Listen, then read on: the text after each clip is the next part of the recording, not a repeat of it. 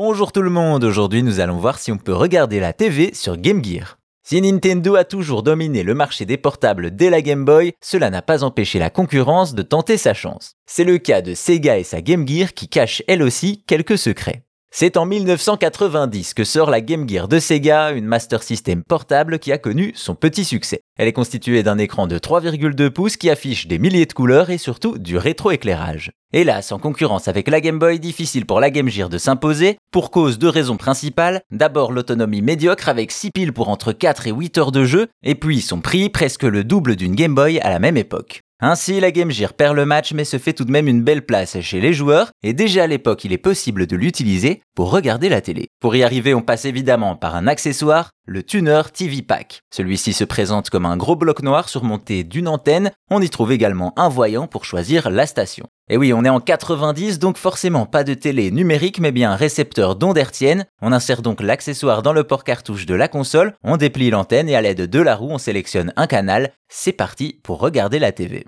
On a ainsi de quoi profiter de l'écran couleur certes, mais très petit de la Game Gear.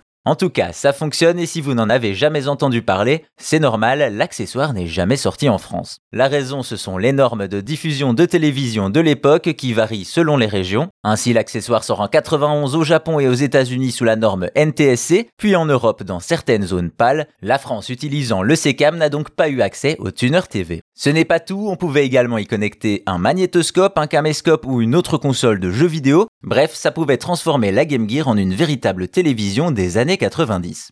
Hélas, la courte durée de vie de la batterie de la Game Gear s'épuise encore plus vite avec le tuner TV, même si on pouvait connecter la console sur secteur. Plus tard, on retrouvera ce genre d'accessoires sur Game Boy Advance et même sur DS. Donc oui, il est bel et bien possible de regarder la TV sur Game Gear, il faut juste se faire au petit écran et prévoir les batteries.